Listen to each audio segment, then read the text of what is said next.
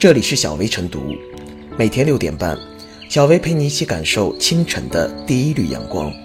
同步文字版，请关注微信公众号“洪荒之声”。本期导言：什么样的行为是我们倡导的见义勇为？如何通过立法进一步弘扬这样的传统美德？江苏省奖励和保护见义勇为人员条例草案七月二十五日提交正在召开的省十三届人大常委会第四次会议审议。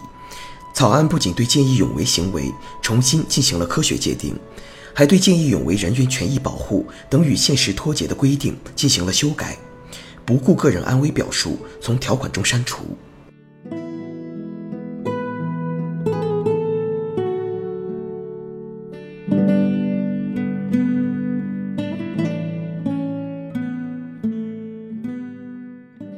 重新定义见义勇为，体现文明与进步。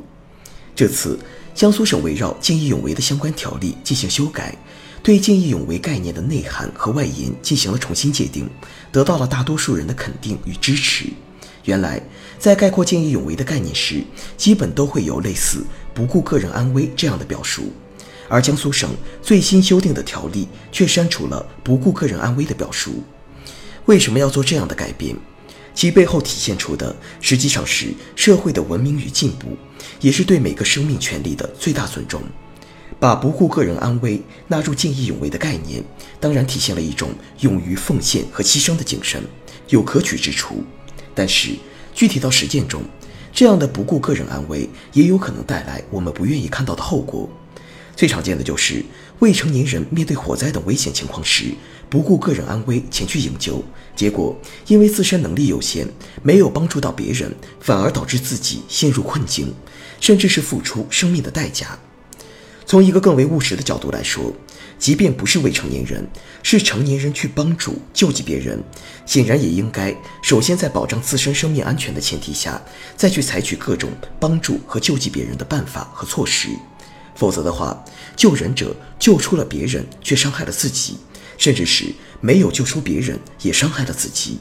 那么从结果来看，就是一种得不偿失。可以说，随着社会的文明与进步，这样的理念已经为越来越多的人所接受。那么从法律角度对相关条例进行修改，也就成了一件自然而然、水到渠成的事情。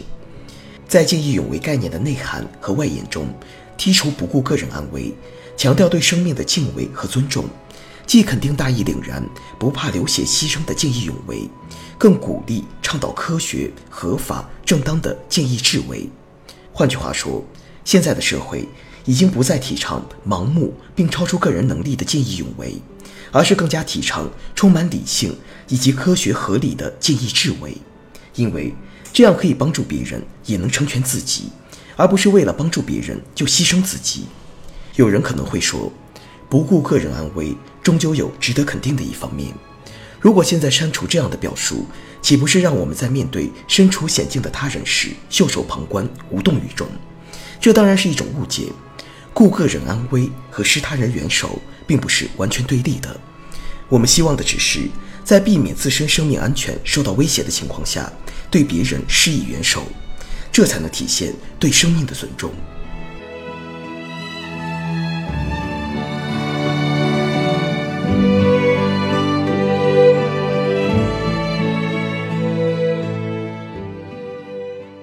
删除不顾个人安危，让见义勇为回归价值本位。究竟什么才是见义勇为？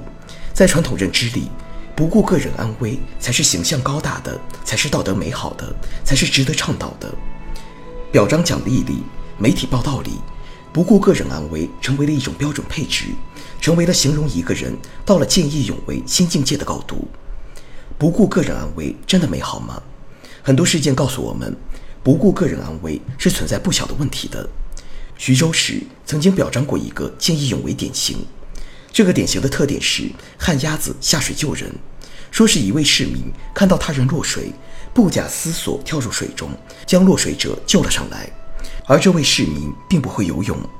为了展示他的伟大，媒体的报道结尾是这样的：这位见义勇为者表示，今后遇到有人落水，还是会去救人，因为生命值得敬畏。不知道还会救人是不是真心话语？但是我想说的是，这一次的救人成功只不过是一次巧合，幸好河水不深，幸好落水地点是在岸边，幸好岸边有人伸出援手。假如这些幸好都不存在，那么旱鸭子下水救人会不会成功？即使这一次偶然成功了，那下一次呢？敬畏生命，不是只敬畏他人的生命，也需要敬畏自己的生命。幸运不会属于每一个旱鸭子。徐州沛县就发生过这样的事情。二十多年前，一位八岁的孩子看到六岁的孩子落水，也是不假思索下水救人，结果双双遇难。此后，八岁的孩子被授予见义勇为称号。这种以命换命的方式并不美好，因为不假思索的救人，很多人不仅没有救助他人，还同时遇难了。类似的感人事迹很多：赤手空拳斗歹徒，捂着肠子追凶手。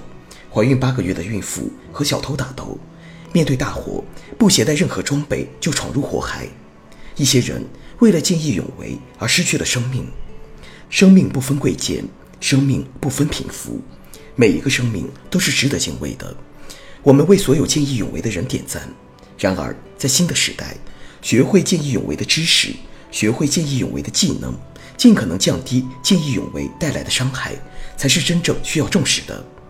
见义智为比鲁莽的救人更需要提倡，能够救助他人还不伤害自己，或者说伤害因素降到最低，才是理智的见义勇为。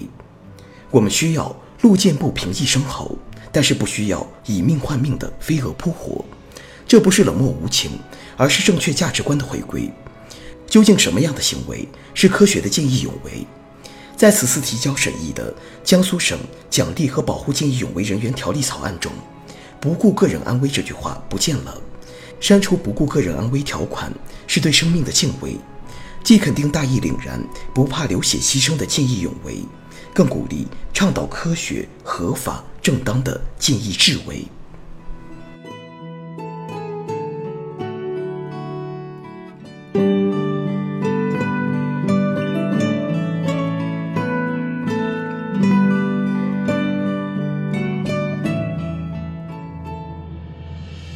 最后是小 A 复言：见义勇为的英雄，以及更多愿意在危急时刻挺身而出的普通人，都是有血有肉有感情的，而且不顾个人安危或毫不利己、专门利人等高大诠释表述，则显得用力过猛。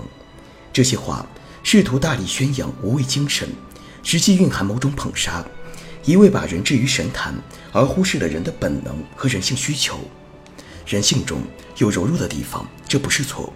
关键时刻冲上去的人，内心未必不曾有过一丝恐慌乃至犹豫。越来越多的地方，见义勇为条例删除与现实脱节，可能产生歧义的内容，既是观念进步，也是实质纠偏。我们希望看到大爱与道德得以弘扬，希望见义勇为添加智为和量力而为，更希望英雄获得应有的表彰和抚恤。